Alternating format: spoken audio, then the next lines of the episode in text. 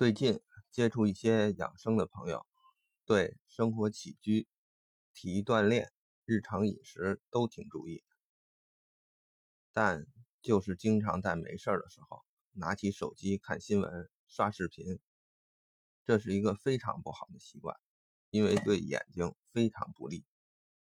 而在养生当中，眼睛的重要性要大于其他方面。《黄帝阴符经》上说。心生于物，死于物，积在目。最直白的翻译便是：人的思想由于外物影响而产生，又由于外物过度的干预而导致人的死亡。其关键在于人的一双眼睛。这一双眼睛就是人与天地沟通的桥梁。道家养生学的核心就是如何运用这一双眼睛。首先，久视伤肝，近视的很多人也预示着肝都不太好。而肝是人体血液运行调节过程的重要脏腑，其主要作用是藏血，即调节血量。而新鲜干净的血液是整个身体机能的保障，可想而知。过度用眼对身体的影响有多大？其次，眼睛不好会极大的影响人的心情。我们每天都在用眼睛观察这个世界，如果看不清楚，可想而知有多难受。科学家已经证明，不好的情绪是加快身体衰老、让身体产生一些病变的一个重要因素。最后。如果已经按我说的方法开始打坐的朋友，就会发现眼睛在练内丹功当中可以说是一个非常重要的器官，因为无论是回光返照还是一手某个窍位，都需要用眼睛去内视。眼睛越好的人，练功的效率也就越高。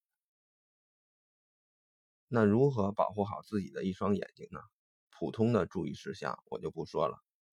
因为大家基本上都知道，就从修炼角度来说，由于修炼需要看很多书籍来归纳总结修炼方法，明细修炼的道理，这是消耗视力最大的一块。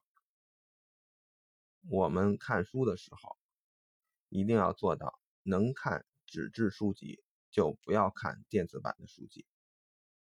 另外，尽量不要看盗版书籍，盗版书籍印刷的都比较粗糙，很费眼。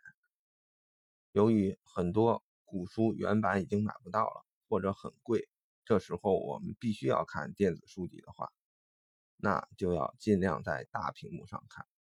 也就是说，能在电脑上看，就尽量不在手机上看。还有一些专门的电子阅读器等设备。由于采用的是反射原理，比电脑和手机看着更加舒适。另外，还有一个道家的阅读和看事物的方法，南怀瑾大师也曾经提过，就是将神收回来看东西，而非精神外散。这就是正确看书、健康用眼的方法。我们知道。人眼会放射一定的生物电，当你过于关注的去看一样东西，自然就会极大的消耗两眼的能量，这样稍微看一会儿就会累了。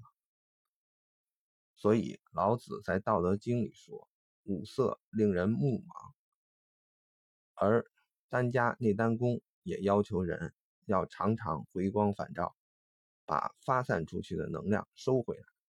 这样才有利于保存精神。另外，今天为什么要强调用眼这个事儿呢？还有一个重要的原因，因为前头有一章是养生要从娃娃抓起，而大家看我们现在的小朋友，基本到了大学，近视率可以达到百分之七十。从中医角度说，表现是近视，眼睛不好，但实际上。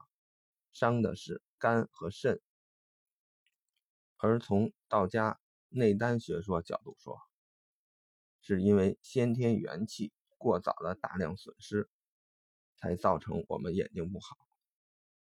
我们前面说过，先天元气是人健康长寿的根本。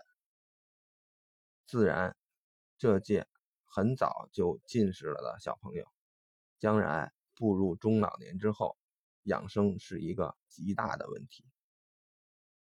这里还可以插一句，我们知道，父母如果都是高度近视，生出来的孩子就有一定几率直接就是近视。西医一直解释不了这个问题，为什么近视会遗传？他们。曾经想从基因角度去解释，但近视主要是由于后天用眼过度，怎么会改变先天的基因呢？但这一点从中医和内丹功的角度来说就相对好解释了。以前我们说过，有一部分的先天元气是由父母传给孩子的，而高度近视的父母自体先天元气已经不足。自然传给孩子的先天元气也不足，所以造成有部分孩子有这种缺陷。因此，对于这部分人来说，养生就是个重大的问题了。如果不注意，不但会危害到自己，还会荼毒到下一代。基于目前的社会形势，还是我之前说的那句话。养生一定要从娃娃抓起。